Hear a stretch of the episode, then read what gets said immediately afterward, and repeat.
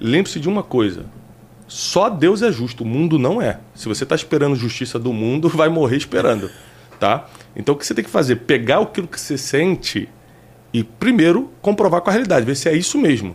Não é porque uma pessoa te desprezou que você é um desprezado. É isso. Não é porque uma pessoa me chamou de pé preto que eu vou achar que agora que eu sou o que não serve para Não nada. serve pra nada. Então, eu tive que me ressignificar em muitas coisas, como imagino como a senhora teve que se re- ressignificar em muitas coisas. Mas a verdade é que não existe desculpa que freie o nosso futuro. Porque, primeiro, Deus escreveu sobre o nosso futuro. E a Bíblia diz, não sou eu que estou falando, que os, que os planos dele são de bem e não de mal. Está lá em Jeremias 29, 11. para nos dar o fim que a gente deseja.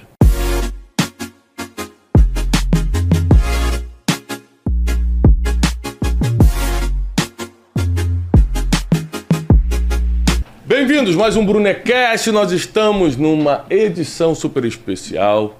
Eu e o Wesley estamos recebendo hoje a pastora Sandra Alves.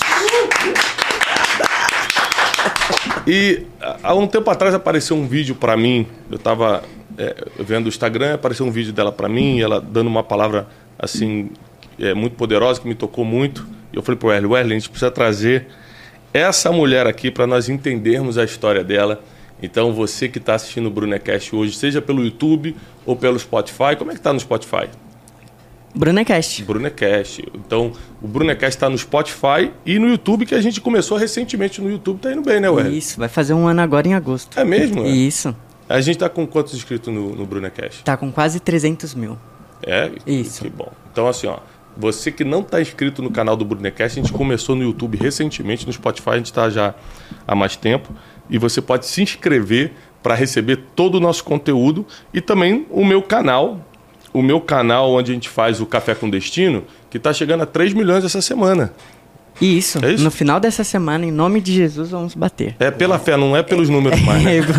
É Pela quando- fé que os pessoal vai É se quando o funcionário, o funcionário não tem mais certeza de nada, ele fala assim, em nome de Jesus, se Deus quiser. Pastora, que prazer recebê-la. Prazer é todo meu. Que alegria poder estar com vocês. Deus abençoe. Que alegria poder viver esse momento que já estava escrito. Amém. Assim como você disse, Café com Destino. Isso. Já estava escrito no destino esse encontro, né? Amém. Tô feliz. Amém. Muito obrigado por, por aceitar o convite, por vir. E a primeira coisa que eu quero entender é o seguinte: nós vivemos num país. é, eu já morei fora do país, né, fora do Brasil, e muita gente reclama do Brasil. Muita gente. O brasileiro geralmente reclama do Brasil, mas ele faz isso porque nunca morou lá fora. Por exemplo, quem paga imposto fala: Nossa, o imposto muito alto aqui. Lá fora também. Ah, o Brasil não tem muitas oportunidades. Mentira, aqui você pode ir para a rua, lavar um carro, você não precisa ter carteira de trabalho, você não precisa pagar nem imposto, você lava o carro, volta com 200 reais para casa hoje se lavar três, quatro carros. Então, lá fora você não consegue fazer isso não. Então, o Brasil é um país que as pessoas reclamam, mas na verdade tem muitas oportunidades. Para você sair da onde saiu e estar hoje na mesa aqui do Brunecast, qual foi a oportunidade? O que aconteceu? Foi ministerial? Foi empresarial? Foi um milagre? O que, que aconteceu para a sua vida ser transformada, né? Por exemplo, eu saí do subúrbio do Rio de Janeiro para eu estar aqui, algumas coisas aconteceram, senão eu não estaria aqui. Muitas É, coisas aconteceram. Exatamente. Mas qual foi a oportunidade? Qual foi o caminho? Foi um caminho emocional, financeiro, espiritual? Você, como pastora, provavelmente teve um- uma trilha espiritual, Espiritual. forte. É. Então a gente quer entender primeiro essa parte para depois a gente voltar lá no início de como você começou, da Como onde eu você veio. cheguei aqui. É. Eu creio que foi, primeiramente, plano de Deus. Uhum. A palavra de Deus diz que todas as coisas já foram escritas e acontecerão. Uhum. A segunda, eu creio que quando nós vivemos pela fé, o impossível se torna possível. Tiago Brunet. Quem é Tiago Brunet para a pastora Sandra? Alguém distante. Eu já te vi alguns anos atrás na cidade de Sorocaba. Na igreja que não me vem memória agora, mas a pastora Creu. Ah, sim, muitos anos. Muitos, não vamos falar muitos anos também, senão É. é capaz de nós denunciarmos a nossa idade, né? vamos deixar meio assim.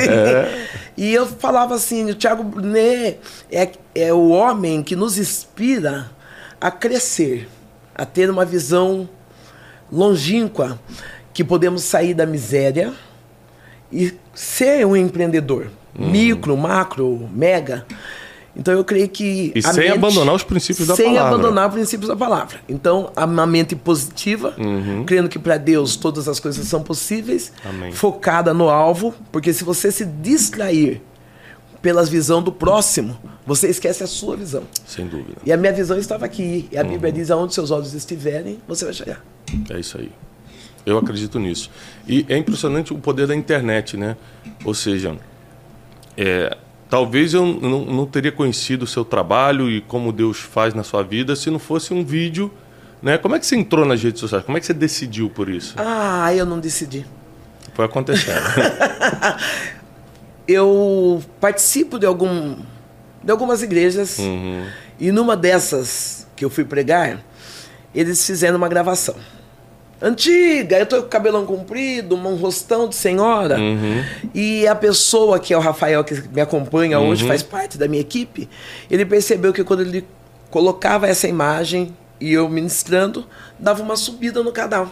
E quando não, abaixava. E aí ele começou a usar partes das pregações que ele tinha.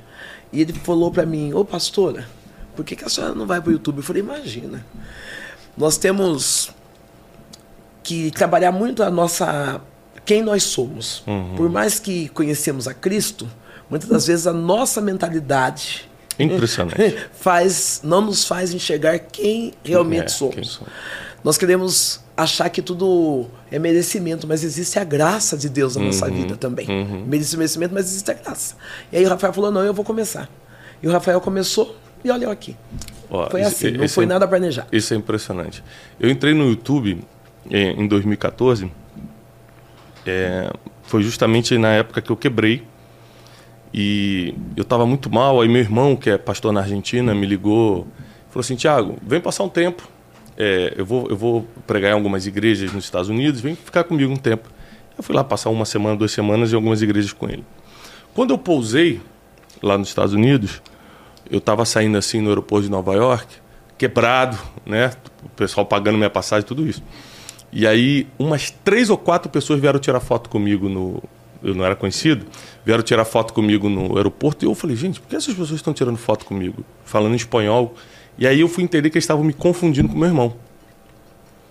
Eu falei, ah, as pessoas estão me confundindo, porque meu irmão parece muito comigo, né?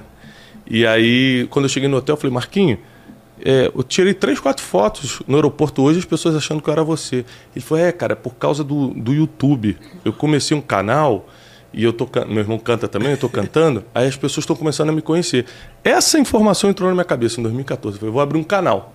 Porque se eu tô em Nova York e uma pessoa, só porque viu um vídeo de alguém, já tá me confundindo com quem eu não sou, imagina se foi eu mesmo eu falando.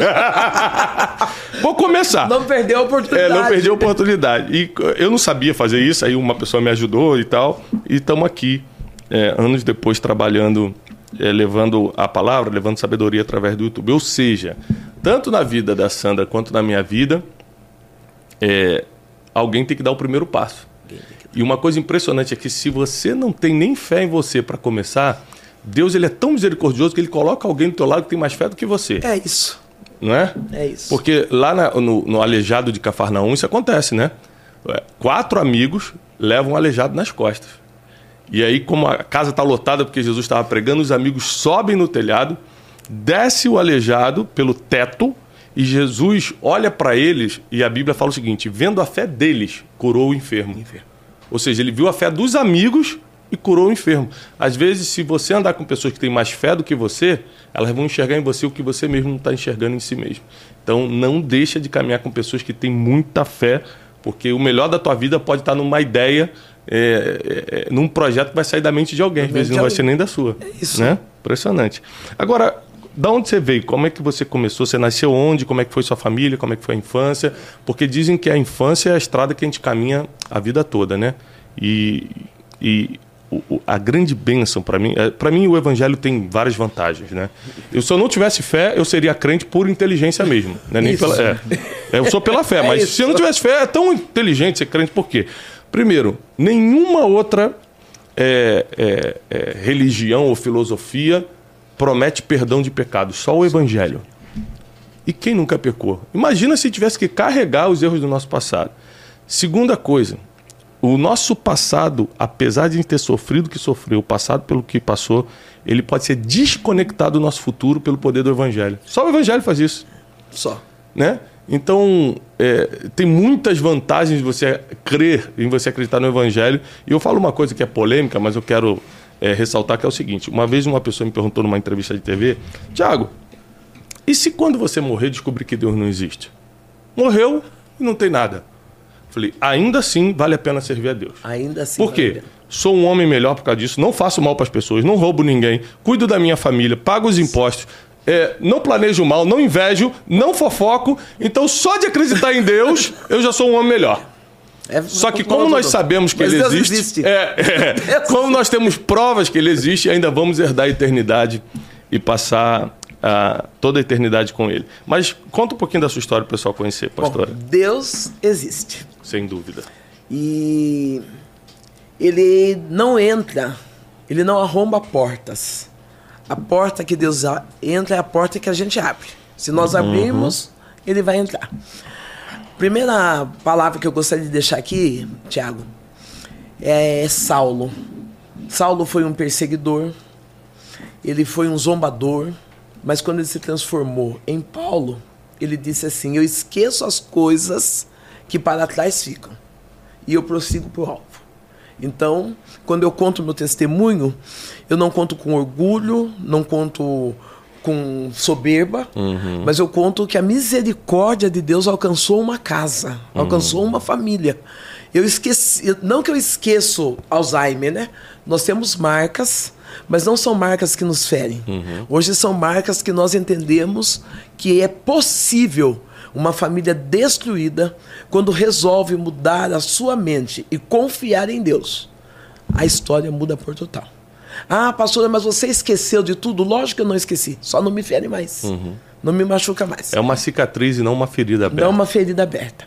Então eu nasci, nascer, parto, Porto Feliz, a cidade de Porto Feliz. Só fui lá para nascer mesmo. Dois uhum. dias, vim para minha querida Boitufa. Uhum. Já queria aproveitar nesse momento deixar um beijo, um abraço a essa cidade maravilhosa Muito linda mesmo. que tem me acolhido, deixar um abraço ao prefeito Edson Marcusso, a sua esposa Nazaré e ao Felipe, que é da cultura. Ele vai ficar muito bravo comigo quando souber que eu cheguei aqui não trouxe uma caneca do balão para você. É, Mas depois eu mando é via Sedex. Balões, né? depois eu mando via Sedex, eu faço é. alguma coisa. Mas tá aí, prefeitão. Não esqueci de você não. Um beijo ao nosso prefeito Edson Marcusso, a querida Nazaré, primeira dama, enfim, a todos os boituvenses, né, que estão que vão assistir-nos. Eu cheguei em Boituva com dois dias de vida. Até aí eu não tinha muita noção de nada, né? Eu fui conhecer o que era a família depois de adulta.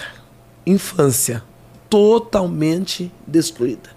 Eu não lembro um momento da minha infância que eu tive momentos de alegria, de sentar à mesa. Eu acho muito importante o sentar na mesa uhum. para diálogo. Hoje nós olhamos pessoas que sentam para almoçar, sentam com o seu celular do lado, preocupado em falar com pessoas que estão distantes e esquece de falar com o pai, com a mãe, com aqueles que estão ao seu redor. Pai que vão almoçar na sala, outro na cozinha. Então minha casa nunca teve mesa, porque também nunca teve comida. Qual é a refeição da nossa casa? Lixo. Hoje eu não, não falo, e quero deixar claro isso, eu não era recicladora, porque uhum. reciclagem é um trabalho uhum. que contribui para o meio ambiente. Uhum. Eu catava literalmente resto de comida de lixo para tornar alimento para a mesa. Isso todos nós, a minha família toda, eu, minha mãe e o meu pai. Meu pai aproveitou algumas oportunidades, mesmo sendo um homem alcoólatra, ele aproveitou algumas oportunidades na prefeitura da cidade ele trabalhava no, na coleta de lixo. Então, uhum. ficava até mais fácil para chegar essa alimentação uhum. até a nossa casa. É, um homem agressivo, um homem bravo, praticava violência doméstica. Não posso falar o que é pai.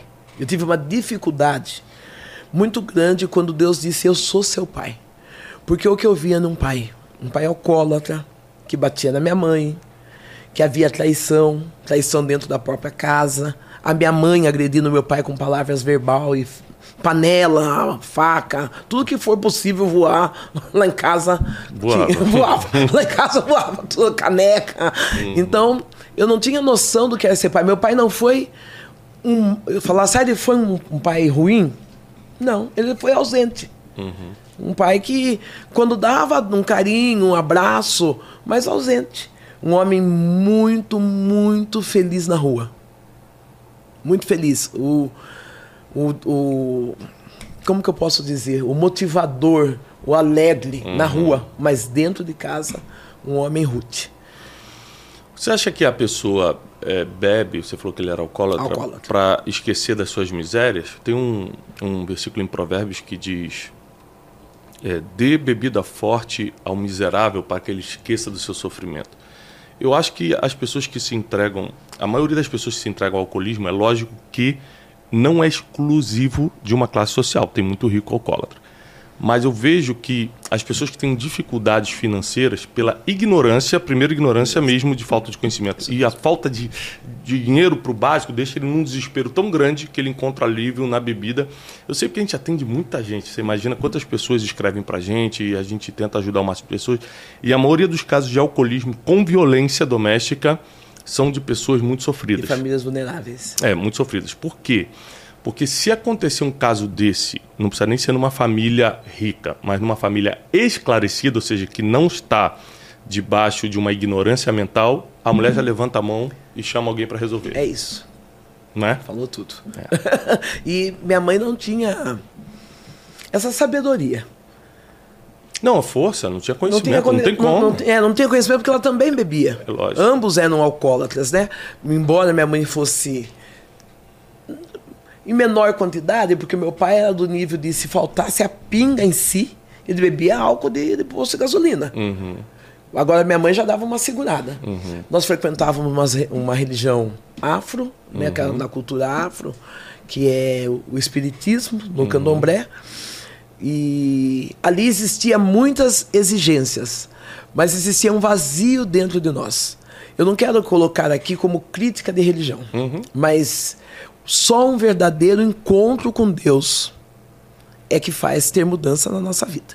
Nós íamos àquele candomblé, muitas das vezes eu via minha mãe incorporada por demônios, mas eu não via mudança dentro da minha casa.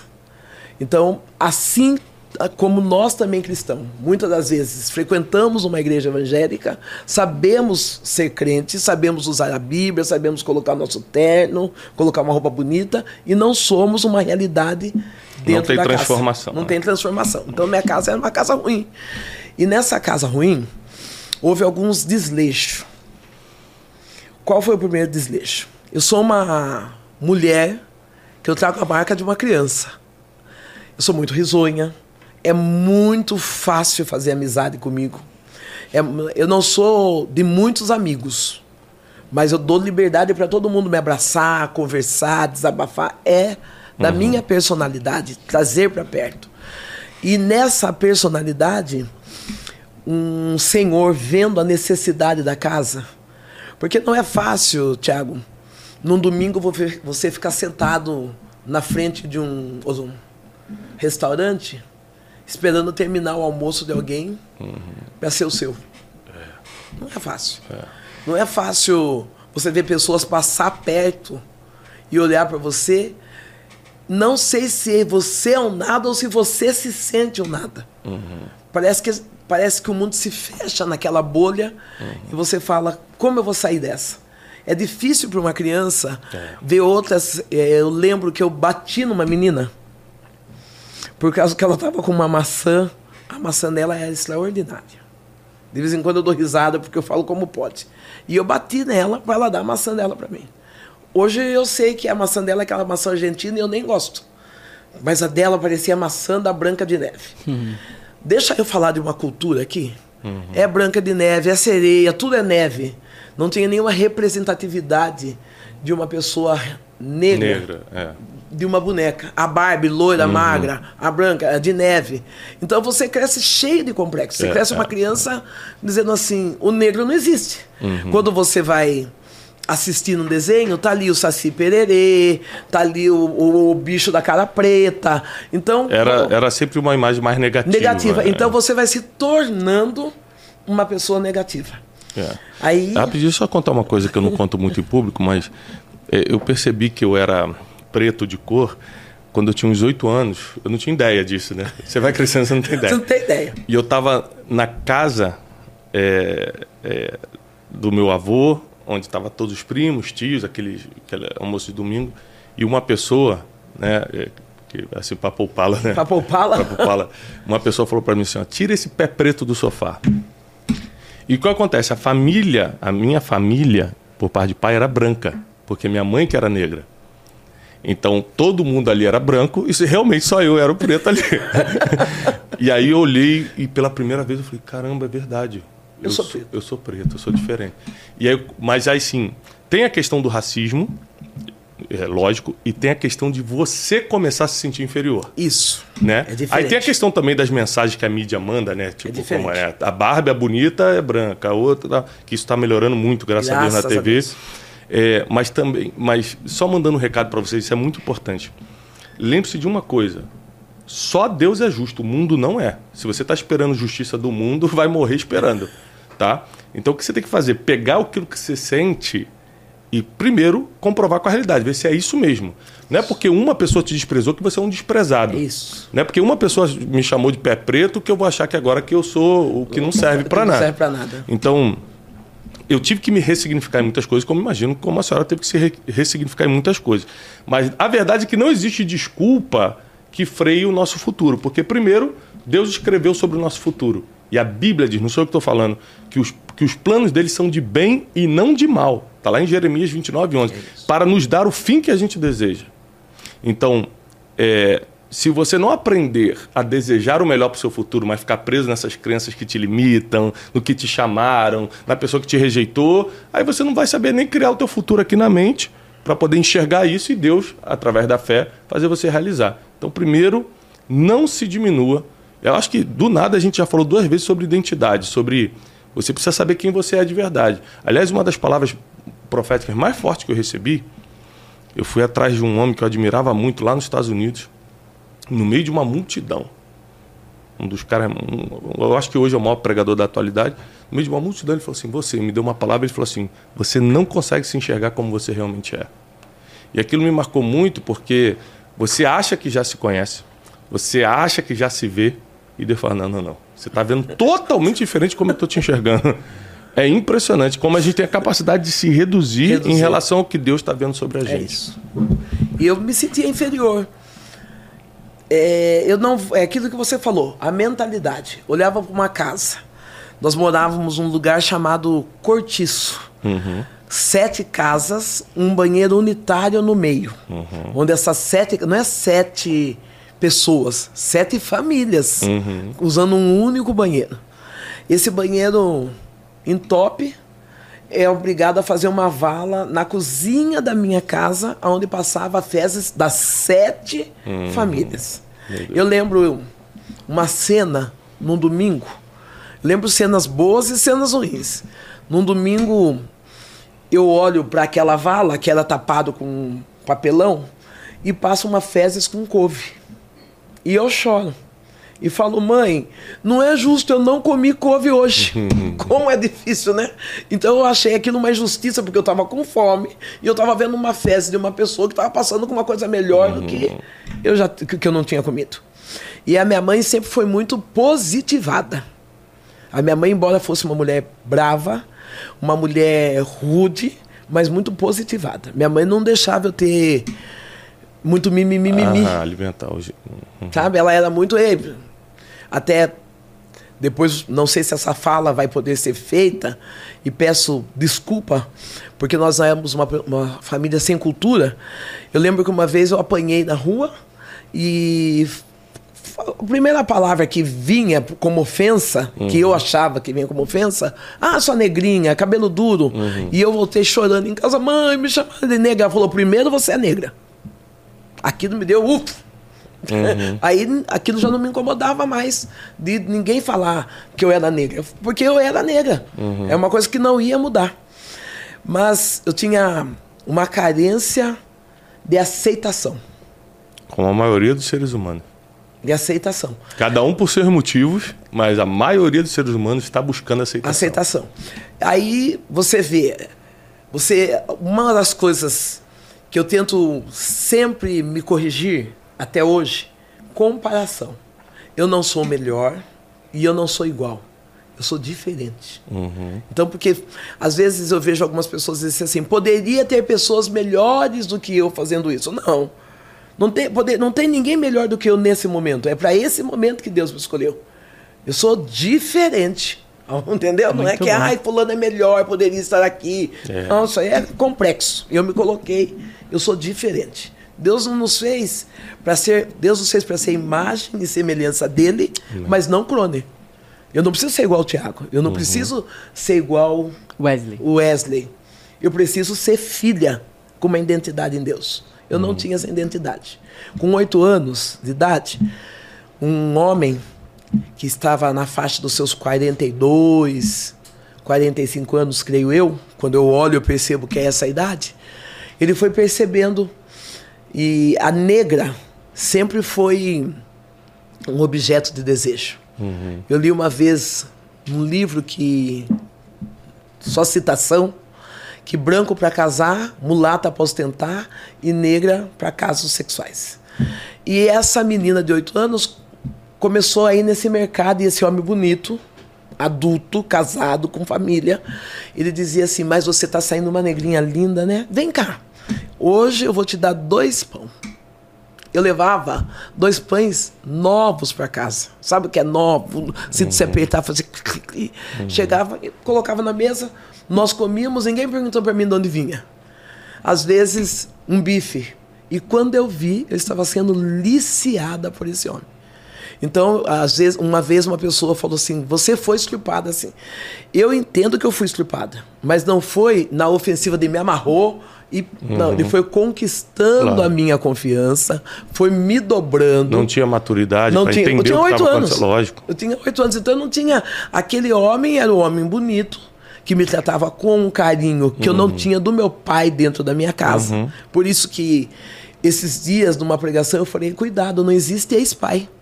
É importante a criança ter a presença do pai e da mãe, independente se são separados, se foi numa relação solteiro, porque nós todos nós temos marca de um passado. Claro. Né? E aí muitos E todos temos direito de recomeçar. Recomeçar. Né? Não é porque a sua vida deu certo, você tem que olhar para todo mundo como se tá errado porque só a sua.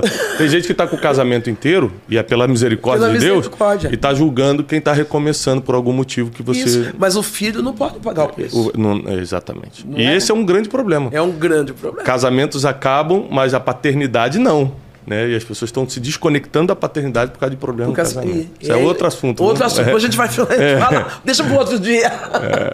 E por eu não ter aquela figura paterna, aquele homem era meu pai. Uhum. É o que me beijava. Embora fosse de uma forma ilícita, Uhum. eu não conseguia assimilar.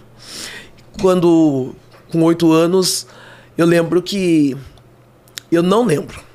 Quando eu me converti, eu estava dormindo.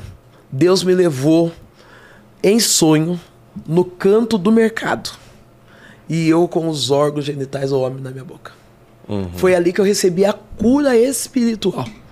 Eu trouxe. Eu, eu, como que é lindo, como que Deus é maravilhoso. Aconteceu todo esse processo até os meus 12 anos de idade. De- Dessa, desse... De 8 a Ah, 12, dois. mantendo relações sexuais com esse senhor. Você tinha dor, você tinha medo? No começo, o medo. o- a dor. Depois, o medo das pessoas descobrirem. Porque era errado, porque era feio. Não sei, um medo que eu não sei explicar agora. Minha família, eu nunca contei para minha mãe e pro meu pai. O porquê que eu nunca contei? Porque eu não confiava da minha mãe e do meu pai. Falta de relacionamento familiar. Porque quando o filho tem um bom relacionamento com os pais, ele não tem medo de contar Exatamente. nada. Esses dias a minha neta falou, com seis anos de idade, pai, eu tô apaixonada. eu olhei assim, o pai olhou e falou: É, filha. Ai, pai, não sei nem o que eu faço, meu coração bate forte ele. eu dei risada. Aí o pai, o pai falou assim: É, mas vamos pensar na faculdade. Confiança do pai. Pai, para seis anos falar, tô apaixonada. Lógico. Eu não tinha esse diálogo. Em casa não tinha essa conversação. Quando chegava, pai bêbado, mãe bêbada, comida, comida azeda, estragada. Eu levava lata de sardinha, ninguém perguntava de onde era. Esse homem é, é mau? Não, esse homem não tinha caráter. Uhum. Porque o que, ele, o que ele cedeu, deu a mim, ele poderia dar sem fazer nada. Lógico. Ele tinha um mercado, ele poderia usar a piedade, a misericórdia. Uhum, e falar, eu quero uhum. realmente ajudar essa criança. Uhum. Eu vejo chegando com lata de sardinha estragada dentro de casa por uma uhum. tarde sexual. Uhum. E meu pai, quando Deus decide salvar alguém, não importa onde ele esteja, Deus alcança esse alguém. Amém. Não importa. O meu pai quando nós saímos para ir ao centro espírita, nós passávamos de frente a uma igreja cristã. Meu pai tinha 37 anos de idade. Um homem forte, um negro alto de 2 metros e um, um negro retinto, assim, retinto mesmo, e ele ouvia as pessoas cristãs que já se tornou zombaria na época, né? Uhum. Hoje nós é outra cultura, mas gritavam alto, glória a Deus, aleluia, né? E as, e as pessoas diziam, ai, Deus é surdo para acreditar tanto assim. E meu pai ouvia esse glória a Deus, aleluia, e ele dizia assim: num mundo de tanta maldade, num mundo de tanta miséria, onde está faltando comida, onde está faltando, faltando para nós, uhum. no ambiente daquele cortiço, aonde é que esses homens e mulheres encontram força para glorificar esse Deus? Quem é esse Deus? Uhum. E nós íamos ali naquela religião, tomávamos o passe, fazíamos alguns sacrifícios e nada mudava. Nada mudava. Ou mudava temporã.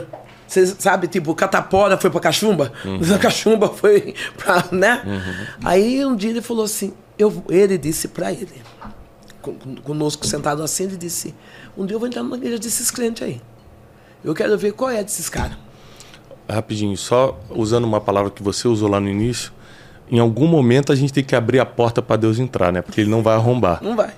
Ou seja, mesmo o seu pai na, na ignorância de conhecimento e na limitação financeira, em algum momento ele decidiu é, mudar o histórico da sua família. Ele não tinha ideia do que estava fazendo, que hoje seus netos, são os bisnetos dele, estão sendo alcançados Alcançado. por uma porta que ele abriu. Um dia eu vou entrar ali. Eu vou entrar. Olha que ele coisa. falou: eu vou entrar. Eu quero entender. Porque ele queria entender no sacrifício, na dor, na perda, na miséria, no estilo de vida que nós tínhamos. Ainda existiam pessoas que tinham alegria para glorificar a Deus. E ele entra, 37 anos de idade. Ele entra nessa igreja. Não sei o que acontece ao culto, mas quando ele chega em casa, ele chega com Bíblia na mão e ele diz assim à minha mãe: Eu entrei na igreja dos crentes. Minha mãe olhou para ele, viu a Bíblia e falou: hum. E Deus usou um homem e falou que ele está me preparando o lugar. Eu aceitei Jesus. Minha mãe falou: Você está louco. Minha mãe coordenava o terreiro. Automaticamente, automaticamente minha mãe começou a gritar. Soltar palavras de baixo escalão. Uhum. Pegou a Bíblia da mão do meu pai, começou a bater no meu pai. E o meu pai, que era acostumado a bater nela, a lágrima começou a descer. Ele não levantou a voz, não levantou a mão, e ele disse assim: Eu estou debaixo de uma palavra, e eu não vou sair debaixo dessa palavra. Uau. Deus está me preparando um lugar. Minha mãe falou: Então, se Deus está preparando esse lugar, vá hoje, porque eu não quero mais você aqui. Eu, menina, filha única, o primeiro homem, o primeiro referência é o pai, né? Comecei a chorar. Falei, se com meu pai tá ruim, hora que meu pai sair daqui, vai bagunçar tudo. Comecei a chorar, minha mãe falou, você dorme em casa hoje, mas amanhã você sai. Eu falo que quando temos um encontro real com Cristo, não conseguimos sair da presença dele. Porque meu pai poderia desistir aquela hora. Ah, mas não tinha família, mas tinha uma casa para Uhum. deitar. Minha mãe estava pondo ele para fora. E ele disse: Não, eu não vou abrir mão dessa palavra que está lançada. Meu pai dorme. A minha mãe conta, contava, que teve um sono agitado e ela levantou à noite e acendeu uma vela para um dos orixás dela e voltou a dormir. Quando ela volta a dormir, ela vê uma sombra passar. Ela falou: Tem gente em casa. Ela mexe, Gico, Gico, acorda, tem gente em casa. Meu pai estava morto. 37 anos de idade. Meu pai recebeu a palavra numa quarta-feira, às 21 horas, morreu na madrugada do mesmo dia.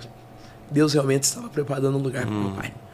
E eu sou grato a Deus, porque eu sei que se eu permanecer fiel, eu vou encontrar com meu pai.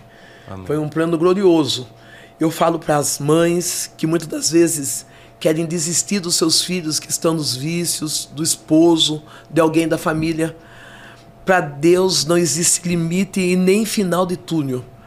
Se ele quer trazer alguém para perto dele, ele não conta o tempo de serviço que nós temos com ele, ele conta o tempo de amor que nós dedicamos a ele. Meu pai teve horas, mas naquele momento de horas ele falou: Eu estou debaixo de uma palavra e nada vai fazer eu sair debaixo dessa palavra. E morreu, 37 anos, saudável, alcoólatra, mas saudável. Começou assim. Impressionante. é. Você vê que é, é, com uma história como essa, a gente vê que o passado não determina o futuro. Você vê que uma criança que passou por miséria, que teve a perda precoce do pai, que tinha pai e mãe alcoólatra, que foi abusada sexualmente hoje, naquela época talvez não existiria lei, hoje é estupro e ele seria preso, né? Sem dúvida nenhuma. Então passou por um abuso sexual e tal. Conseguir hoje está inspirando milhões de pessoas, né? Ela tem um milhão de seguidores no Instagram, vai estar chegando a um milhão de seguidores no YouTube, de inscritos no YouTube, ou seja, hoje milhões de pessoas estão acompanhando a vida da Sandra. E aí a gente já, já falou aqui, ó, de pobreza, miséria, alcoolismo, espancamento, abuso sexual, é, racismo, é, crenças limitantes. Olha quantas coisas numa infância só. Como é que pode uma pessoa sair dessa situação e hoje ser inspiração para outras? Eu costumo dizer o seguinte, ó, a igreja tem duas funções muito. Eu fui criado em igreja. E eu defendo a igreja assim até até minhas últimas forças. É, pô, ma- mas eu tô falando da igreja, Da igreja, mesmo. Não, não. A vida com, com Deus é prim, primeiro lugar, a vida espiritual é primeiro, eu vou falar porque eu acho que a igreja é importante. Primeiro, a igreja é o único lugar. eh, Não vou nem falar de espiritualidade, vou falar de social, vida social. Social. É o único lugar que o preto, o branco, o rico, o pobre, o catador de lixo o filho do empresário convivem e escutam a mesma palavra sentado no mesmo banco ali, ó. Nenhum outro lugar você vai ter a oportunidade É de aprender o mesmo que todo mundo, conviver com todo mundo, fazer conexões que nenhum outro lugar. O, o catador de lixo não pode ir no clube de golfe é, jogar golfe com alguém e fazer amizade. Na igreja é de graça e pode. E tá lá, todo mundo. O rico, o pobre, o preto, o branco, tá todo mundo lá. E, então, socialmente falando, não existe lugar melhor no mundo para você dar a volta por cima. Socialmente. Não vou nem Socialmente. falar espiritualmente agora, não. Isso. Segunda coisa, é o único lugar do mundo que uma criança consegue desenvolver habilidade gratuitamente. Aprende se sabe cantar instrumento, aprende a falar em público. Com cinco anos eu, eu recitava, porque era trabalho da, do- do- da escola dominical, recitar os versículos. Então hoje eu falo em público para milhões de pessoas, mas desde os cinco anos eu estou sendo treinado. Então por isso que eu Na agradeço igreja. a Deus. É, esses dias me perguntaram assim, Tiago, é, é, você é a favor do dízimo e da oferta? Eu vou falar assim, ó, vou te falar só socialmente porque eu sou, não vou nem dar a, a- a- base espiritual. Se não tivesse dízimo e oferta, eu não teria sido treinado na igreja como eu fui. Se hoje eu estou ajudando muita gente, é porque alguém estava dizimando e ofertando para uma porta de igreja estar aberta. É isso. E eu tô lá, fui treinado lá. Então, é, por mais que muita gente critique a, a igreja, ah, não preciso e tal. Gente, se você olhar só pelo lado social, o que a igreja faz, como ela integra as pessoas, como ela muda a realidade das pessoas. Ou seja, eu tenho um caso de um casal de amigos que ela é de uma comunidade carente lá do Rio de Janeiro. É, assim, veio de uma miséria das misérias, mas sempre foi fiel a Deus, sempre ia na igreja, na mesma igreja que eu frequentava. E ela casou, é, conheceu um menino que era o filho do pastor da igreja da época e casou com o filho do pastor, que hoje é um, um cara muito bem sucedido na área dele. Não, não é pastor, mas está é, bem sucedido na área dele. Falei, gente, só na igreja que uma pessoa que vem da favela casa com alguém que vem da riqueza. Que é bem sucedido. Que bem sucedido, dá tudo certo e tá. só. É, só. Então, assim, é uma, é uma oportunidade única você participar disso. Outra coisa, tem muita gente que precisa da religião. Não só da vida espiritual, da religião. Isso. Por exemplo, não pode usar essa roupa. Tem gente que precisa do não. Precisa. O traficante que se converteu, a prostituta que saiu da rua agora. É, ah, vamos não. falar sobre isso. Vamos falar só de Deus. Não, tem que falar de Deus, mas se não tiver as regras, talvez para quem já está muito espiritualizado, já cumpre, a religião é pesada, é lógico. Não pode isso, não pode aquilo. Lógico, é pesado. Mas e para quem está começando agora e não sabe o que fazer? O homem sem regras não, não sobrevive nesse mundo, não. Mas vamos lá. É Você isso. falou que quer falar sobre isso, eu quero Vou saber. Falar, eu...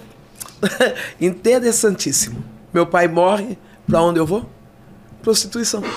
Uhum. Prostituição, bebida, analfabeta, eu e a minha mãe. Duas. Eu falava duas mulheres, mas hoje eu tenho consciência que não. Que era uma mulher e uma adolescente. Só que eu tratava minha mãe de igual para igual. Eu batia na minha mãe, uhum. agredia verbalmente. Você vai falar, você não tem vergonha de falar isso? Lógico que eu tenho. Mas eu era reflexo daquilo que eu estava claro. vendo dentro da minha uhum. casa. Eu não tinha noção de que, de, lógico que após eu ter um encontro real com Cristo, eu aprendi o que era honrar a minha mãe. Mas na época, o que eu via, meu pai não batia na minha mãe? Lógico. Não. Uhum. Eu me defendia também. Modelagem. É, a modelagem era a minha cultura. Eu não sabia, eu não sabia ter diálogo. Uhum. Se você fosse falar comigo e confrontar, certo? já, já batia e pronto. Era o seu normal, né? normal, era no automático. É, sempre aquela disputa desenfreada e prostituição. Minha mãe be, bebia muito várias. Não, essa parte eu tenho que parar um pouquinho. Quando eu fui à prostituição, eu me tornei uma semi-moradora de rua. Eu ficava mais na rua do que em casa. Dormia uhum. na rua, aparecia o dia que eu queria. Mas os dias que eu estava mais ou menos bem, que eu não estava muito bêbado, porque é uma. Uma coisa puxa a outra. Um abismo chama outro abismo, isso. a Bíblia diz. Aonde eu escolhia para ir? na porta da igreja. Colocava um micro shorts, uma blusa amarrada, pinga, um radinho de pilha e ia sambar lá na porta. Hoje eu confesso, de coração aberto, eu tinha ciúmes das mulheres cristãs. Elas são lindas demais. Então eu olhava para mim destruída, sem, sem nada, nada a oferecer e via aquelas mulheres montadas, né? Hum. Cheirosas, limpas. Então eu ia lá para perturbar elas. Eu, não, eu, eu falava, falo, muitas das vezes, que eu ia para seduzir os pastores e diáconos. Eu ia para afrontar as mulheres, porque eu tinha ciúmes delas. E é, é impressionante como, por isso que a misericórdia de Deus tem que estar no nosso coração. A pessoa que às vezes está mais tentando nos afrontar, está mais é, tentando nos perturbar, é que na verdade está mandando uma mensagem: eu estou precisando de Deus, me ajuda. me ajuda! E aí você, se você entrar na afronta, você está abrindo mão da misericórdia de Deus, né? A misericórdia que te alcançou e agora você pode ser usado para, através da misericórdia, alcançar outras pessoas. É por isso, não se, não, não se deixa perturbar, não se deixe é, é, ser confrontado por pessoas que, na verdade, só estão fazendo isso pedindo ajuda. É, é um grito de socorro. É um grito de socorro. É um grito de socorro sem saber Eu acredito como. muito nisso. É um grito de socorro. E os adultos, nós hoje o evangelho existem várias denominações e a Bíblia, a palavra em si não muda, mas o estilo de cada igreja, sim. Uhum. Eu me converti numa igreja tradicional que meias calças era uhum. pecado. Então imagina uhum. uma mulher chegar de micro shorts, uhum. toda bêbada, alcoolizada na porta. Quando os adultos, algumas mulheres adultas, alguns homens, me via ali naquela porta fazendo tal cena, eles desviavam a porta da entrada da igreja, eles para não olhar. Uhum. Mas a criança, uma criança de seis anos, vinha sorrindo para mim. Eu tenho esse sorriso até hoje. Quando eu olho, eu, falo dela, eu vejo ela sorrindo. Uhum. E ela dizia assim: Ah, Sandrão, se você soubesse como Jesus te ama, aquilo. Eu porque eu não sabia o que era amor. Eu não sabia. O amor para mim era deitar e alguém pagar. Uhum. O que amor que essa menina estava falando? Um amor que a minha mãe muitas das vezes bebia, ficava na sarjeta, fazendo as funções fisiológicas ali, cachorro lambendo a boca da minha mãe. E essa menina dizendo: Ah, Sandrão, se você soubesse como Jesus te ama. E aquilo me incomodava. Às vezes eu ficava pensando: Não, Jesus não me ama porque família tem isso, família tem aquilo, a minha não tem. Uhum. Um dia essa criança chega na porta de casa. Eu moro. Eu queria explicar que esse é o cortiço, a igreja, um pouco à frente, o terreiro. Essa criança chega na porta de casa e ela vem sorrindo, brincando e diz assim para mim: Sandrão, vai ter uma festa na minha igreja. E eu falei: ah, é? Ela falou: é. E, vai ter, e nessa festa, quem levar uma visita vai ganhar um presente. Eu olhei para ela sorrindo assim, ela falou: e eu já falei pro meu pastor: a minha visita é a Sandrão. Você vai, né? Eu levei aquele susto, porque ninguém nunca tinha me convidado a ir a uma igreja. Uhum. Eu passou a memória. Eu e minha mãe sentada no sofá, com 500 ml de pinga na mão, assistindo R.R. Soares. Eu lembro que R.R. Soares falava assim: Você que está na sua casa, que é alcoólatra, hoje Deus tem uma palavra para você. Eu e minha mãe com o copo de pinga na mão, é para nós, é, é para nós. Bebendo aquela pinga. Eu né, vi aqueles cultos a nível de exorcismo. Quem é você? De onde você vem? Pra onde você vai? Eu falei, eu não vou na igreja. Uhum. Eu falei, imagina, eu vou ficar rolando lá uns cinco dias. É. Eu falei, não vou nada. É, foi o que aconteceu, né, Wesley? Primeira vez que o Wesley foi. Depois você me conta isso. É, foi forte. Eu falei, eu vou ficar rolando uns cinco dias lá. O que, que eu vou fazer o que lá? Vou passar vergonha? E eu falei pra ela assim, vamos fazer o seguinte? Olha como que o inimigo de nossa alma, ele é astuto. Na época, eu deveria ter uns 18 anos. Essa menina tinha seis. Eu olhei para ela e disse assim: Eu só vou na sua igreja o dia que você for na minha. Olha como que o diabo é astuto. Né? Aquela menina sorriu e disse: Eu vou pedir pro meu pastor. Se ele deixar, eu vou. E foi embora. Como o pastor me conhecia, porque todo mundo conhece o alcoólatra da rua, né? O escandaloso, o briguento.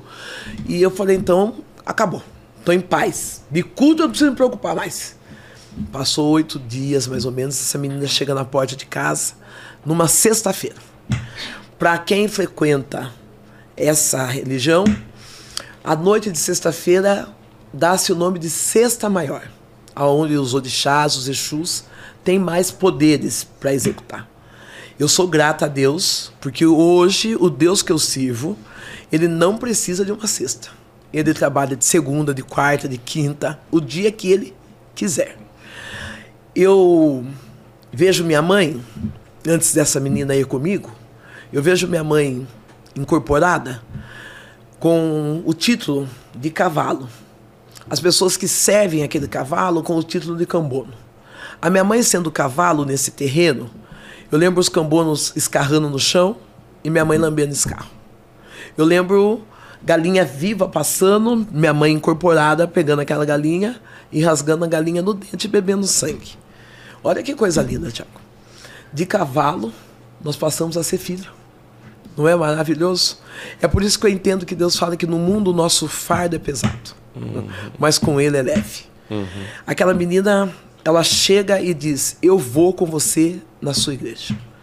Eu penso comigo, noite de sexta-feira, noite onde os Exus têm o poder.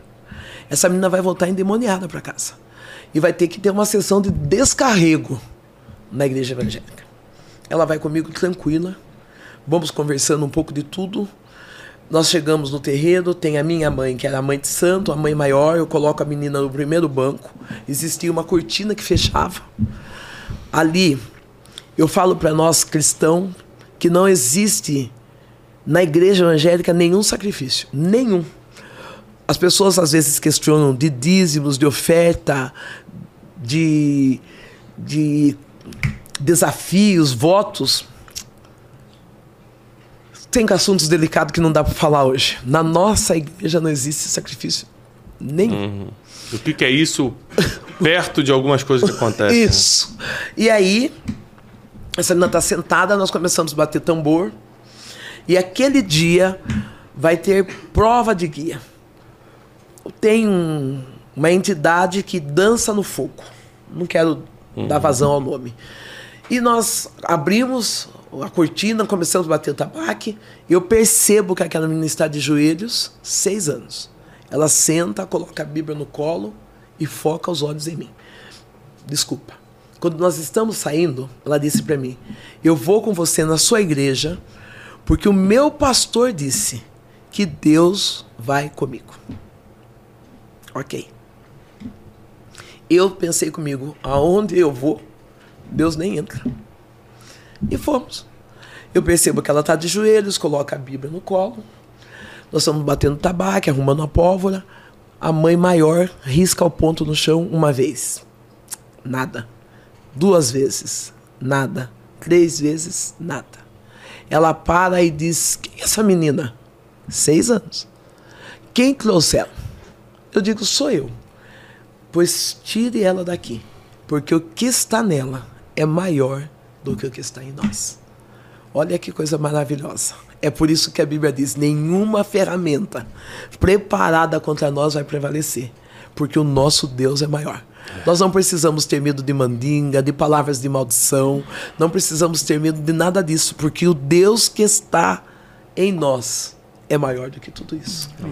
Nós precisamos sair, sair do terreiro com aquela menina. Ela não me perguntou nada. Se eu disser para você que ela disse, Sandrão, nada. A única coisa que ela me disse: Você vai comigo na minha igreja agora? Uhum. Eu quero deixar uma reflexão para nós adultos. A primeira palavra que essa menina liberou para mim, e eu carrego, eu vou pedir para o meu pastor, na simplicidade e na linguagem infantil dela. Se ele deixar, eu vou o respeito da autoridade, da autoridade espiritual que está sobre a nossa vida. Muitas das vezes nós somos levados pelas emoções, pelo movimento, e vamos a lugares e não não é pedir, mas ao mínimo comunicar, solicitar a bênção do nosso líder espiritual. Saímos desenfreados, talvez numa viagem de férias. Não custa nada você chegar para o seu líder e falar: olha, vou entrar de férias. Eu gostaria que o Senhor orasse por mim, pela minha família, trazer uma cobertura para nós irmos em paz. Quantos livramentos acontecem porque estamos debaixo de uma uhum. cobertura? Tem muitas pessoas que são levadas pelo oba-oba. Ah, eu vou lá porque o Thiago Brunet tá lá. Aí estoura pneu, capota carro. Ah, foi porque foi na vontade, na, na vontade própria. Uhum. Existe um líder espiritual sobre nós. Existe uma liderança que nos exclui sobre o bem e o mal. E essa criança me ensinou: obedeça. Eu sei que não é fácil obedecer o homem, mas se nós não obedecermos o homem, não conseguimos obedecer a Deus. Eu já, perdi, eu já perdi algumas oportunidades na minha vida por conta do meu ministério. E hoje eu falo assim: que bom que eu obedeci. Porque talvez eu não estaria aqui. Talvez levado no meu impulso, eu vou, eu vou e não estou nem aí, eu não estaria uhum. onde eu cheguei. E aquela menina lá só olhou para mim e falou: então agora você vai comigo na minha igreja, né? Pensa numa mulher que tremeu. Falei, se ela sozinha, com seis anos de idade, parou tudo esse movimento, esses crentes vão acabar comigo. Falei, eu vou aqui já, Sandra Alves, eu vou morrer. Eu fui no culto. Eu lembro que Deus deve ter falado comigo. Você vai dizer assim porque deve. Porque eu chorei tanto, tanto, tanto, tanto, que eu não guardei nada, nada, nada daquele culto, nenhuma palavra. Mas eu saí numa paz interior diferente, numa você já bebeu água da bica? Você sabe o que é bica? Água oh. fresca ali, não é uma delícia? Você bebe, bebe, bebe. Quando você vai embora para a sua cidade, aqui, aqui em São Paulo não sei se tem, mas em Boituva tem uma bica lá. Você bebe, bebe, quando acaba, quando você chega em sua casa, você fala assim, ai, que vontade de beber água daquela bica, de fresquinha que ela é. Uhum. Eu fiquei com sede daquilo. Então, aonde eu ia, eu falava, ai, que vontade de beber aquela paz que que eu tive dentro daquela igreja. Aquela paz, aquele momento dentro daquela igreja. Continuamos servindo a outras a outra religião, continuamos caminhando naquela vida de miséria e Deus nos presenteou. Porque Deus escolhe o caminho certo para nos atrair. Ele presenteou minha mãe com um tumor no cérebro. Nasceu, apareceu do lado direito da minha mãe um ovo de codorna, uma, do tamanho de ovo de codorna, um nódulo, que mobilizou o lado esquerdo. O médico fez exames, falou que era um tumor, se mexesse, talvez morresse na cirurgia, isso há 30 anos, 40 anos atrás, ou ficaria sequelada. Quando ele fala essa palavra, a primeira coisa que veio no meu coração, ah, se você soubesse o quanto Jesus te ama. Foi a primeira vez. Eu estava bêbada, numa fila de famílias vulneráveis que recebem cesta básica. Eu pego aquela cesta, coloco na calçada, estou sentada, criando forças para ir para casa. Passa o pastor Elias Estevão Adrião. Ele para com o carro e diz assim: Ô oh, filha, você quer que eu leve para você a sua cesta? Eu falei: Eu quero. Ele coloca a cesta no carro, porque a igreja é próxima à minha casa, e vai embora, mas ele não me leva. Eu falei, esses clientes são esquisitos, né? Vai em casa e não. Por que não levou eu? Voltei pro bar. No bar bêbada. Eu paro, vou até o banheiro, alcoolizada. Dobro os meus joelhos e falo: Deus, o Senhor me ama. Foi o que eu falei. Cura minha mãe. Se o Senhor curar a minha mãe, eu prometo que eu vou te servir. E aconteça o que acontecer, eu não saio do caminho do Senhor. Naquela hora eu me levanto e vou embora para minha casa. Quando eu chego em casa, a minha mãe está deitada, debilitada. Ela diz: O pastor deixou a cesta aqui. A minha mãe dá testemunho do pastor, Tiago. A minha mãe nunca, Wesley, tinha entrado na igreja evangélica. Minha mãe, totalmente ateu e à toa. Uhum. Ela disse: Você já viu como esse homem trata a família dele?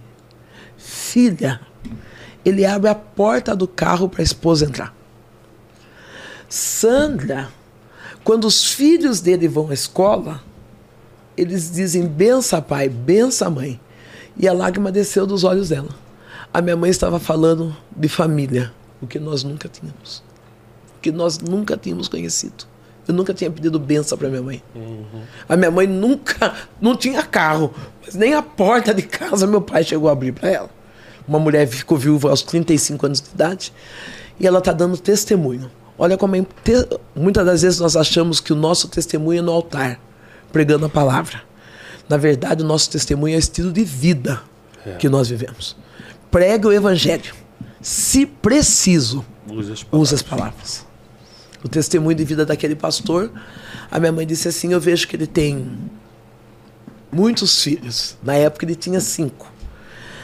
Por que, que nós, nós paupérrimos, miseráveis, ela diz: Por que você não pega essa cesta indo na pastor? Eu falei: Mãe, coisas loucas, né? Ela falou: Dá pro pastor, filha. Eu fui até o pastor, capengando com a cesta. Bato, o pastor mora no fundo da igreja, ele vem me receber e ele diz assim: Eu vejo ele vindo ao meu encontro e dizendo: Deus já me disse que você viria. Ele pega a cesta, me leva para dentro da igreja, chama sua esposa e os filhos e diz: Eu quero orar por você. Quando eu dobro meus joelhos, a oração foi essa: Pai, está aqui a tua filha, que naquele banheiro ela reconheceu que o Senhor cura. E eu fui batizado com o Espírito Santo. Uau. Bêbada, prostituta, seminua. Eu fui batizado com o Espírito Santo. Eu saí dali, eu não tinha cheiro de álcool, eu não tinha cheiro de cigarro e uma nova criatura. Você olhava para mim, você via que era uma outra pessoa que saiu, saiu dali convertida. Convertida. Cheguei em casa, falei pra minha mãe, eu sou crente. À noite eu já fui pro culto.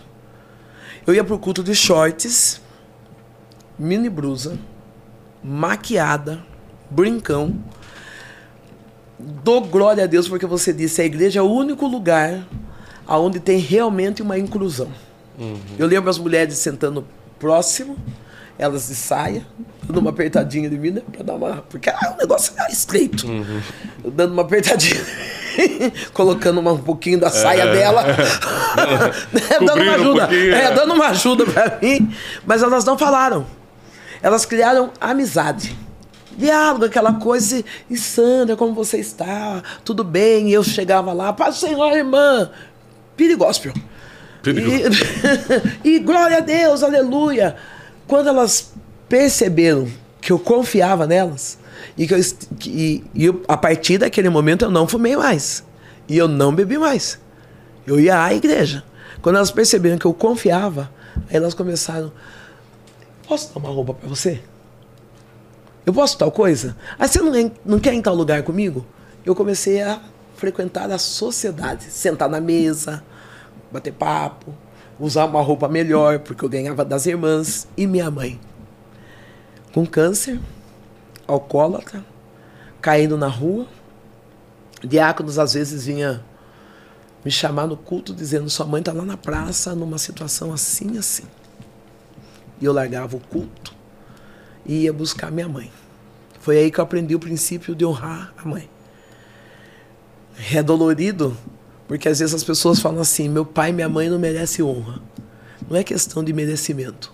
Você é aquilo que você oferece. Uhum. Não é aquilo que você recebe. Não é que minha mãe merecia ou não. Eu, eu amava minha mãe. Eu aprendi a amar minha mãe.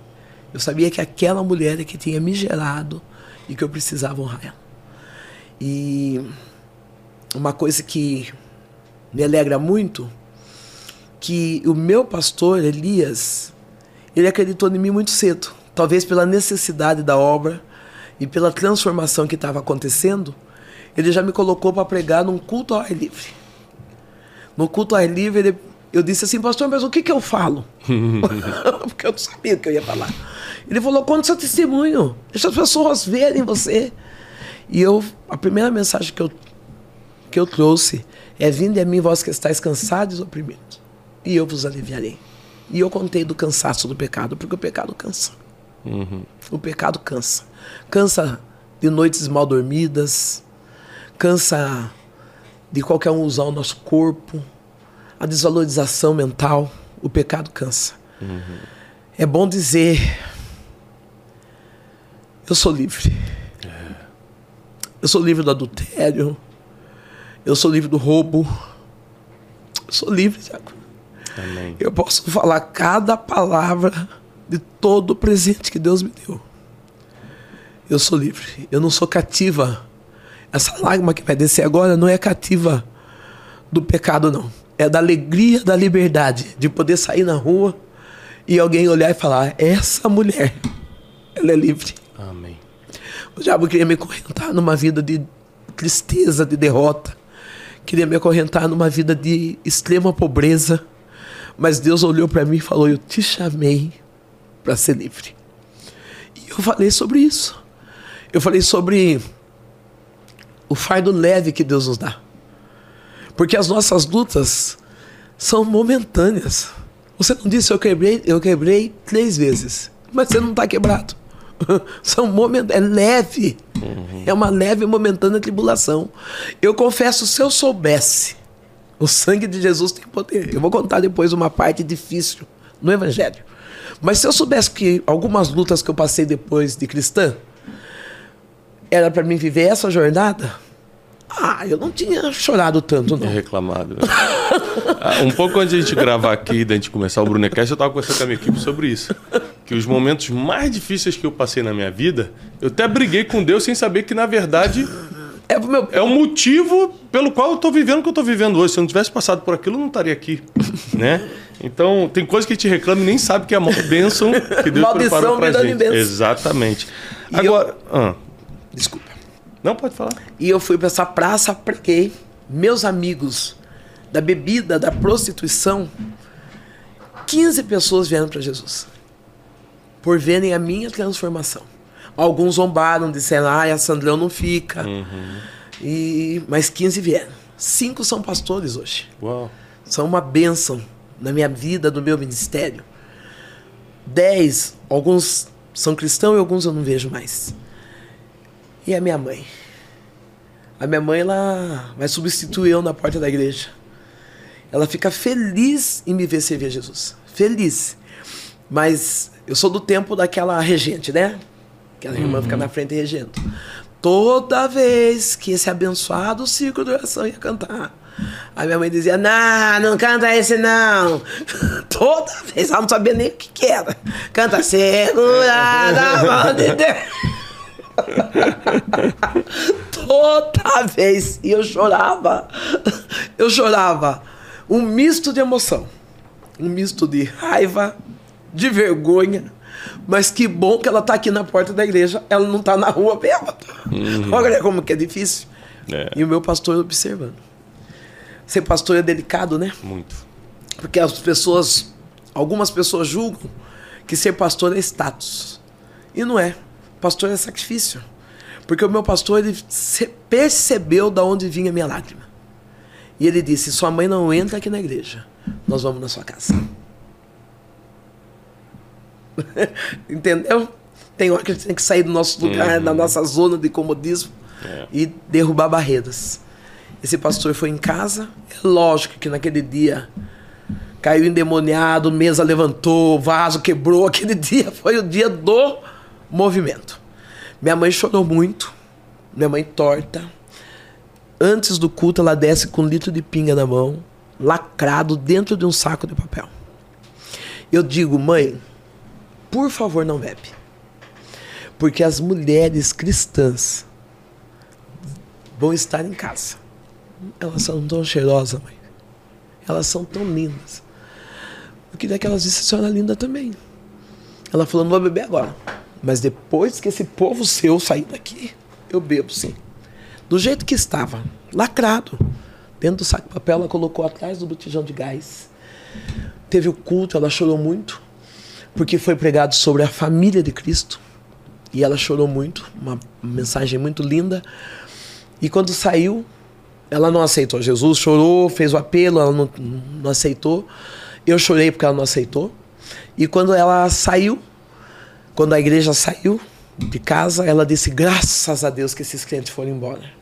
Eu não vi a hora de tomar minha pinguinha. Quando ela vai até o botijão de gás, que ela ergue o litro de, de pinga, do jeito que ela colocou, dentro do saco de papel, lacrado, não tinha uma gota de pinga sequer. Ela cai prostrada no chão e ela diz: Sandra do céu, quem é esse Deus que você serve? Eu quero aceitá-lo como meu Salvador. Nossa. Uau. Deus não é maravilhoso? Deus não existe? Deus existe. Não, é eu tenho muitas provas da existência de Deus na minha vida. E, e é impressionante que, Desculpa. Que Deus ele faz tudo menos a nossa parte. Você vê que Deus, ele pela sua misericórdia alcança a família da Sandra através de uma declaração do pai dela, ou seja, você precisa ser a pessoa que abre a porta para que Deus entre na sua família e nas suas gerações. Você precisa dar essa legalidade. Você já deu toda a legalidade para o mal, agora para as coisas boas você não vai dar? E através disso veio um trabalho divino na, na vida e na família da Sandra, é, a ponto de torná-la hoje uma referência para muita gente. O que eu quero que você aprenda com esse Brunecast é que a vida dela, às vezes, é um pouco da sua. Você também tem coisas que se arrepende no passado, você passou por situações que você não gosta nem de lembrar, mas isso, ao invés de continuar como uma vergonha na tua vida, vai virar o teu testemunho. Vai virar aquilo que vai fazer as pessoas te escutarem. Então, saiba que com Deus a vida é muito diferente. O que era uma acusação para você vira agora motivo de você continuar. O que era uma vergonha vira agora algo que as pessoas querem te escutar porque você venceu aquilo. Com Deus a vida é diferente. Então, além de você ter que fazer sua parte, mas em primeiro lugar, tem que deixar Deus comandar todas as coisas, sempre fazendo a sua parte. Se é, Deus perdoa você, mas não perdoa por você, você vai ter que perdoar as pessoas que te feriram. Isso. Deus pensa em você, mas não pensa por você. Você vai ter que pensar nas estratégias, em tudo que você tem que fazer para se levantar. Mas Deus ele é em primeiro lugar. E se ele realmente estiver na tua vida, não tem como dar errado. Pode não ser do jeito que você quer. Pode, ser, pode não ser do jeito que você espera. Mas Deus está em primeiro lugar. Hoje de manhã, antes de vir para cá, ontem foi aniversário do meu filho, Joaquim, e, aí ele, de manhã, eu estava tomando café da manhã, ele veio com a chuteira. Pai, eu, tô, eu vou botar essa chuteira que eu ganhei no meu aniversário. Eu falei, filho, a chuteira é três números maior do que o seu pé. Espera para a gente poder trocar. Aí ele começou a chorar. Ele falou, pai, eu, eu que ganhei no meu aniversário. Eu quero jogar bola agora. Eu quero. Eu falei, filho, mas é que a chuteira não dá em você. E ele preferiu dar vazão à emoção da, daquele presente que ele ganhou. Ele colocou a chuteira, me desobedeceu, foi pro jardim e começou a jogar bola. Sujou a chuteira, ou seja, não vai poder trocar. Ali Deus falou comigo. É impressionante como a gente tenta o tempo todo proteger vocês. Mas vocês querem brincar com aquilo na hora. Não entende. Vocês não entendem. E é exatamente isso. Aí, pela misericórdia, lógico, eu sou pai, amo meu filho, o que eu fiz? Perdoei, outro- deixei pra lá. Perdoou e vai comprar outra chuteira. Co- Como Deus faz com a Como gente. Deus faz. Só que quem perdeu a oportunidade é o filho ali, que vai ter que agora ficar com uma chuteira aqui. Aí ele já veio reclamando, pai, é grande mesmo. Eu falei, agora já era, já usou. Agora não dá pra trocar Não dá mais. pra trocar. Fala pra ele pôr o algodão na ponta. É, é esse tipo de jornal agora. Agora ele vai. né? Então, assim, é, Deus sabe das coisas. Por mais que não, não, não seja do jeito que você quer, não seja na hora que você quer, Ele sabe o que é melhor para você. Agora, é, pastora Sandra... Estamos convertidos já, eu e minha mãe, já estamos crentes. É, né? É, já estamos. Na- ne- Nessa última vez Minha que mãe- você falou, ela, ela se entregou para entregou Jesus. doente Amém. nesse dia. Aí, Tiago, eu tenho que contar isso porque Deus faz milagres. Amém. E que o milagre, quando você estiver assistindo Bruno Cast, Brunecast. Brunecast. Será que vai sair isso aí? Vai, Brunecast. Brunecast. Brunecast. É chique, né, gente? Bonito de falar. Eu tenho a língua presa. É. eu quero contar, porque eu quero profetizar para tua casa. Deus, ele cura. Independente da enfermidade que você esteja enfrentando, Deus, ele é suficiente para curar. A minha mãe, com aquele tumor e a lesão que ela estava, e aquele nódulo do tamanho de um grão, de um ovo de mostarda, de um, de um ovo, de codorna, ela vai dormir. Nós dormimos um quarto, nós, nós três, eu já tinha o meu filho, eu estou com, estava com 24 anos na época, meu filho estava com 6, uma triliche, já ouviu falar sobre isso, né? Uma cama em cima, embaixo e a outra que puxa a extensão. Meu filho em cima, minha mãe ali, na cama de extensão, Deus me acorda.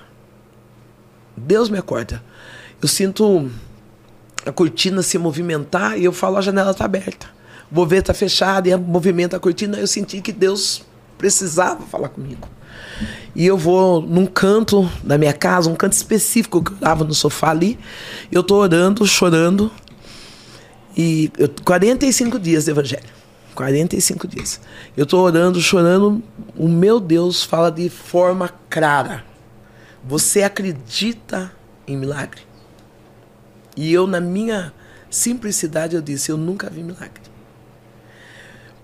Primeira coisa que eu preciso deixar claro: o maior milagre é o milagre da salvação. O maior milagre. Então eu já estava vivendo um, só que eu não conhecia. Eu não tinha esse entendimento. E eu falei: Eu nunca vi milagre. Deus falou: Levanta. Eu vou fazer um milagre na sua casa.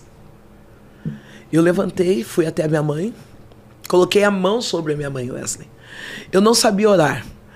Alguém sabe orar? Você acha que alguém sabe orar? O Espírito Santo nos auxilia, né? É isso, não tem uma oração certa, É. né? É, eu não sabia orar. Eu ouvia os pastores dizer: Deus benevolente, beneplácito. Analfabeta, eu falei, deve ser comer esse negócio, no mínimo. Eu ficava olhando assim, nossa, é bonita essa palavra, né? benevolente. Eu lembro que uma vez um pastor disse para mim, aquele que deseja o psicopata. Eu falei, será que eu quero isso? eu não sabia. Alcoólatra, trabalho. então eu ficava ali. Aí eu comecei a orar pela minha mãe. Uma oração que todos nós conhecemos. Pai nosso que estás nos céus, santificado seja o teu nome. Minha mãe teve uma crise convulsiva. Ela vomitou uma bola. Tinha cabelo, chiclete, lápis, gilete. Ai, eu sei que saí correndo, chamei o pastor. O pastor veio até em casa, furou aquela bola, saiu. Falar o nome odor é porque eu sou chique, mas foi o fedor. Aquela coisa horrível. E a minha mãe se torcendo toda, soltando aquela gosma, endemoniada. Uhum. O pastor fez uma oração de libertação, ela como se desmaiasse. E o meu pastor disse assim: pode deitar, dormir e descansar. Chegou libertação e salvação para tua casa. Quando foi pela manhã, minha mãe acordou com 25 pontos, onde tinha aquele ovo de mostra, aquele ovo de codorna 25 pontos, andando normalmente. Uau, um milagre. Milagre. Meu um milagre Deus. inesperado. Talvez você está aí assistindo dizendo, eu estou desenganada. Nosso Deus, ele é um Deus de surpresa. Ele tem o dia e tem a hora para fazer o milagre inesperado. Amém. Eu acredito muito em milagre porque eu já vi, vivenciei muita coisa assim. É, gente, nós estamos caminhando para o final desse Brunecast e a, a história da, da, da, Sandra é para três, quatro horas, né? É, mas eu quero assim, te desafiar a realmente se aproximar de Deus. Eu sei que muita gente que me escuta está é, tá começando os primeiros passos da espiritualidade ou ainda não tem nenhum contato. Mas eu quero lançar esse desafio em cima da história da, da Sandra, que hoje é pastora, que influencia tanta gente, a você dar uma chance para Deus entrar na tua vida. Ou seja, você já deu chance para tanta coisa ruim, dá uma, só uma para Deus. Deus não desperdiça oportunidade. Deus não desperdiça a porta que você abre. Dá uma chance e você vai ver o que vai acontecer vai na tua vida. Vai valer a pena. É, qual a, o conselho final de tudo que você viveu? O que, que você deixaria para quem está assistindo a gente hoje? O, o mais importante da vida, para quem está saindo de uma situação difícil, para quem está querendo conhecer a Deus? Bom, como você disse, se eu for contar tudo, é muita coisa. é muita coisa. Primeiro, ouça, entenda, acredite e movimente. Amém. Cheguei analfabeta, Deus ele lançou uma palavra profética. Eu vou te usar nessa terra. Eu não sabia e não sei. Você disse algo interessante que é difícil nós reconhecermos a nós, mesmos, a nós mesmos. Uhum. reconhecermos não, saber quem somos nós. Uhum. Deus tem planos extraordinários, mas nós não temos a dimensão daquilo que Deus vai fazer. Uhum. E Deus falou: Eu vou te usar nessa terra. A primeira coisa que eu fiz, Tiago, eu fui estudar. Eu não fiquei naquele raivo orar. Uhum. Eu fui estudar, eu fui para o Mobral. Eu fui aprender a ler e a escrever. Eu fiz o Mobral, nós vamos reduzir bastante. Eu fiz o Mobral fundamental, eu fiz o ensino médio e depois eu fiz auxiliar de enfermagem enfermagem. Depois que eu me formei na enfermagem, eu fiz, fiz gestão pública e agora gestão pessoal. Então eu estou indo para a terceira faculdade. Eu decidi que eu precisava me inserir no mundo em que Deus está me colocando. Que mundo era esse? Não sei. Porque falar, pastor, para ser cristão precisa ter faculdade. Isso aqui eu não sei o que Deus. Uhum. Eu não sei onde Deus onde quer me levar, usar, onde, é. onde Deus vai me levar. Mas eu fui estudar. Precisei faltar de culto? Precisei. Mas eu não precisei abandonar Deus. Uhum. Eu continuei servindo a Deus com muita alegria, com muita sabedoria. Perdoei todos o que eu machuquei, os que me machucaram e os que eu permiti que me machucassem. Porque tem alguns que nós que nos machucam sem permissão, tem uns que nós nos permitimos, tem uns que somos nós que se machucamos. Mas o perdão mais difícil foi perdoar a mim mesma. Eu falhei muito e muitas das vezes eu me peguei com remorso e não com arrependimento. Eu precisei tratar muito essa área na vida dos meu, do meu filho para que os meus netos não levassem essa carga. Porque eu fui criada dura, mesmo após a minha mãe se converter. Minha mãe é uma mulher maravilhosa, deixou um legado de fé, de, de tudo que tem direito. Mas dura. Então eu também sou uma mãe dura. E eu, eu tenho uma neta que é super sensível. Uma neta que se você falar um pouquinho mais. E o meu bom dia é bom dia. Então eu tenho que pensar, eu tive que treinar muito o meu jeito da fala. Eu aprendi a ser dependente de Deus, acreditar que a partir do momento em que Deus fala, Deus fala de várias maneiras. Às vezes nós pensamos que precisa, que precisa não, não estou criticando, mas você, Deus já te usou hoje. Que precisamos ir num profeta, precisamos ir num culto, na lição diária da nossa casa. Essa chuteira é grande demais para você agora. Não chegou o tempo de você usar isso. Espera. Há uma oportunidade de troca. Exatamente. Essa troca vai Se você não se usar, se você não usar, não, não, não fizer o que você está querendo agora, Isso. eu consigo trocar. Consigo. Preferi usar e perder a troca. Então, e aí Deus fala em qualquer situação. em qualquer situação. E eu, como cristã, pastora, eu passei por um divórcio. Eu preciso falar desse divórcio porque muitas mulheres evangélicas, cristã, mulher, ela se sente vítima, lesada, diminuída quando quebra o vínculo de uma aliança. Eu passei por um divórcio já estando pastora. Quando eu passei por esse divórcio, já estando pastora, foi a pior fase da minha vida. Porque após 15 dias, não foi nem o divórcio. Primeiro, um abandono eu tive. Uma- um- meu ex-marido saiu de casa e após 15 dias a minha mãe morre. Aquela hora eu achei Deus esqueceu de mim. Foi a primeira palavra que saiu da minha boca foi essa: Deus, o Senhor esqueceu de mim. O velório, o enterro, o funeral, o nome que quiser ser dado da minha mãe foi espetacular. Por que espetacular? Você já foi em festa de circo de oração? De igreja pentecostal? Velório da minha mãe. Profetas, dança, hino, pandeiro. Foi algo extraordinário. As pessoas que vinham no velório falavam como que aconteceu isso. E naquele momento Deus disse: Eu estou dando uma virada de chave na tua vida. Eu vou cuidar de você. Sem marido, sem mãe, um monte de conta de ministério e de vida para pagar. Falei, como eu faço agora? E Deus fica em Jerusalém. Eu fiquei em Jerusalém sem comida, sem creme, sem sabonete, sem luz, sem água.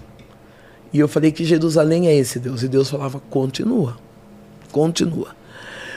Um dia eu chorando muito, muito, muito, muito, me sentindo muito sozinha.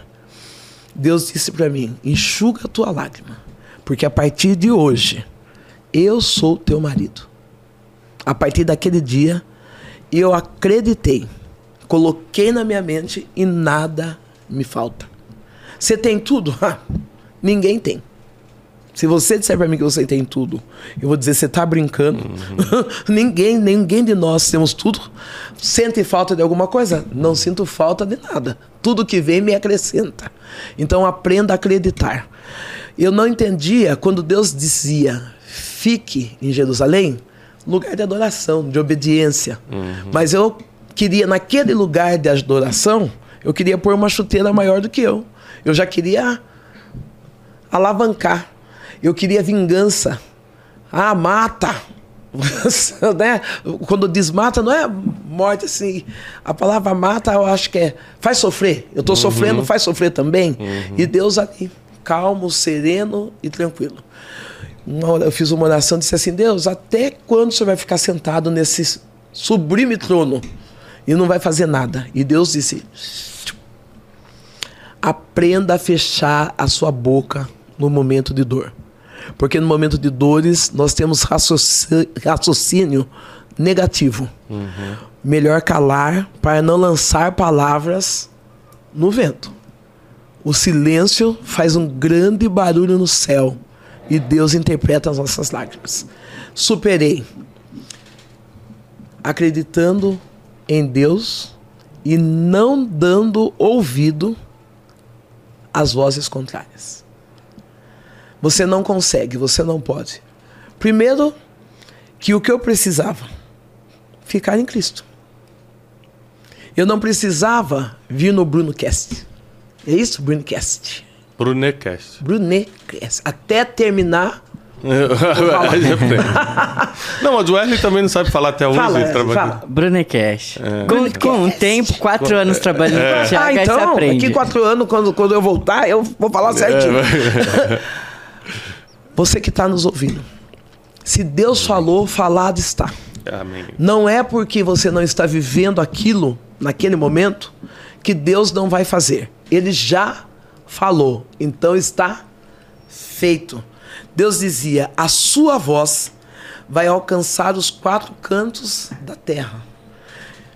Eu não tinha condições de comprar um óleo, um creme, eu digo um óleo corporal, um creme, para passar no corpo. Por eu ser uma negra retinta, a minha perna ficava cinza. Eu passava óleo de soia na minha perna. Não tinha perfume. E Deus dizendo: a tua voz vai nos quatro cantos da terra. Hoje, não que eu compre, mas o meu marido, ele me presenteia com o creme, com óleo corporal, perfume importado. Filho, eu sou a mulher cheirosa. Porque o meu marido é rico. Eu passei por uma situação de uma suspeita de um câncer no intestino, o qual eu ia precisar usar uma bolsa de colonoscopia. Eu orei, chorei, falei com Deus e disse assim para Deus: Bolsa, Deus, eu só quero se for uma bolsa da Louis Vuitton original. Essa eu não quero. O que eu tenho? Uma bolsa da Louis Vuitton original. E não tenho bolsa de colonoscopia. Lança palavras de fé. palavras, o poder da palavra. Lança as palavras de fé. Porque às vezes nós ficamos esperando que alguém venha profetizar para nós. É isso aí. Ezequiel, quando viu a visão do vale de ossos secos, ele, Deus disse para ele: O que, que você vê? Ele mostrou ossos sequíssimos. Pode viver? O senhor Não que sabe, sabe. é. O que, que Deus disse para Ezequiel? Profetiza. Então verbaliza. verbaliza você. Ele não falou eu vou profetizar. Fala você, Ezequiel. Eita, eu já vejo um aumento. Fala você. Diz você se pode. Né? Talvez se ele ficasse Ah, aí. quando esse Brunecast acabar. Mas não é isso? Porque naquele momento Deus não podia. Quando Ezequiel ele fala para Deus, tu sabe, Deus podia falar viva ossos. Deus falou não. Verbaliza. Você você, verbaliza, vai lógico. falar. É, o poder das Olha o palavras. poder das palavras. Sem dúvida, sem dúvida. Sem dúvida. Deixa só eu dizer algo. Que eu sei que você precisa terminar, tem horário. Aprenda a atrair coisas boas para você. Eu tenho uma alopécia. Sou careca. Linda, né? Eu me acho. Eu chorava por causa dessa careca. Eu usei turbante. Eu usei, hoje o chapéu eu uso porque eu acho que é charme. Mas eu usei turbante. Eu usei peruca. Careca. Deus disse pra mim: Eu vou mudar a sua aparência. Tem momentos que Deus precisa mudar a nossa aparência. Porque a minha aparência estava de uma mulher divorciada, triste e derrotada. Quando Deus disse eu vou mudar a sua aparência, eu me vi uma mulher negra, alta, magra, no mínimo cabelo longo. Eu fiquei careca. Usei peruca e o meu neto de 10 anos me trouxe à memória. Eu estava chorando. Quem usa peruca tem uma vantagem. Vou fazer uma brincadeira com você agora. Eu lavei a peruca, coloquei no, no varal para enxugar e fui orar. Olha que vantagem, lava o cabelo e dá tempo de orar ainda. Eu estava orando, meu neto disse para mim assim: Vó, por que, que você está chorando? Eu falei, João Pedro, olha a luta que a avó tá passando. A avó não tem nada e agora caiu o cabelo da avó. Ele disse, mas Deus não disse que ia mudar a sua aparência? Por que você não aceita? Olha como é que a gente. é, é, a gente não se vê como, como Deus vê a gente, né? A primeira vez que eu te vi no vídeo, eu falei isso no início, justamente você estava é, pregando num lugar assim, estava completamente careca.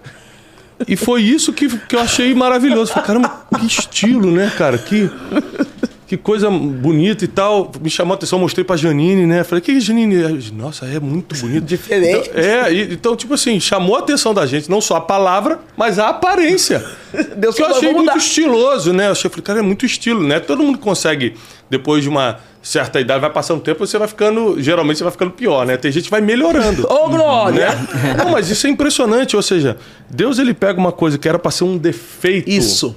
Um- um machucado na gente e acaba transformando num estilo que chama a atenção das Que chama a pessoas. atenção das pessoas. Mas isso não é só na aparência física, não, no emocional, no espiritual, no financeiro. O que era para dar errado com Deus vira a tua chave da vitória. da assim. vitória. Mudou minha aparência. Perdoe. Eu fui até o, o homem que me estrupou. Pedi perdão a esse homem. Ele pediu perdão para mim. E ele aceitou Jesus. E há nove meses eu fiz o funeral dele. A família serve a Deus. E eu sou grata por essa família, pelo carinho que essa família teve por mim, pelo carinho que esse homem, depois de adulto, reconhecer a autoridade espiritual que estava sobre a minha vida. Ele faleceu. Aí tô eu. Deus disse: "Vou te dar". Lembra que lá no começo eu contei para você que eu comia lixo? Uhum. Deus disse para mim: Eu vou te dar uma cadeira no legislativo. O prefeito da minha cidade, não o atual, Uhum. ele disse para mim: As pesquisas não estão boas em meu favor. Você não quer sair candidata a vereadora para ajudar? Eu falei: Não, não quero. E ele falou assim: Por que não? Eu falei: Porque eu não quero. Ele falou: Vai orar. Aí eu fui orar. Eu falei: Mas pra, eu vou sair. vá." E saí candidata. Ele falou: Eu sei que você não vai ganhar. Porque você é preta, pobre e careca. Mas eu preciso pra legenda, cota. Eu falei: Tá ok. Deus tirou eu do cenário de Boituva, me colocou para pregar na região. E eu falei para Deus: Deus, eu sou candidato a vereadora da cidade. Deus falou: Pode deixar que da sua campanha cuido eu. Eu sou a mulher mais votada da cidade. Eu ocupo uma cadeira no legislativo. O meu partido foi o mais votado. Quando Deus promete, ele cumpre. Sou a primeira mulher negra, uma representatividade da minha etnia ali na minha cidade. É importante ser vereadora? É importante uma promessa ser cumprida. Passando tudo isso, a minha mente estava na pobreza. Pega um porco, dá banho nele. É, E solta. Ele volta por. Se você não mudar a mente, Impressionante. morando em três cômodos, passando uma situação difícil, vereadora já, não tinha necessidade de passar situação difícil. Lá o salário não é altíssimo, mas você tem que dar, você não precisa olhar o, você tem que dar o primeiro passo. E Deus falou para mim assim: quanto custa a sua paz? Sair para alugar uma casa. Fui procurar uma casa. A fachada da casa, eu falei: ah, não dá, é caro para mim. falei, essa É, casa. mentalidade é- A mentalidade é terrível. Falei, não dá, não dá. E primeiro que a gente mostra que não acredita no que Deus fala, né? Porque a maioria das coisas boas na minha vida, eu não acreditava que podia acontecer comigo. Mas aí, meio que pela fé, você fala, poxa, mas Deus falou, né? Vamos, Vamos Você- lá, né? Vamos lá. E aí você vê, cara, a melhor coisa que aconteceu na minha vida, ou seja, acreditar em Deus Em não dá errado nunca. Aí, aluguei uma outra casa, mas eu ia nessa casa que eu queria morar. Eu apertava o controle na minha imaginação, entrava dentro da casa e falava, Deus, eu queria tanto morar aí. De vez em quando eu fechava os olhos assim, falava, vai, eu vou fazer um bolo. Quem vê pensa que eu sou muito fazer. Aí eu vou fazer um bolo, vou colocar nessa mesa. Onde eu moro hoje? nessa casa. Então, quando você entrega a sua vida para Cristo, Ele te faz mudar a sua mente, se você quiser. Te faz superar os traumas. Aceitar que os fracassos são apenas marcas para você ter sucesso. Contar minha história hoje, de que eu saí de um mundo cheio de sujeira, de promiscuidade, e dizer de peito aberto: eu sou livre.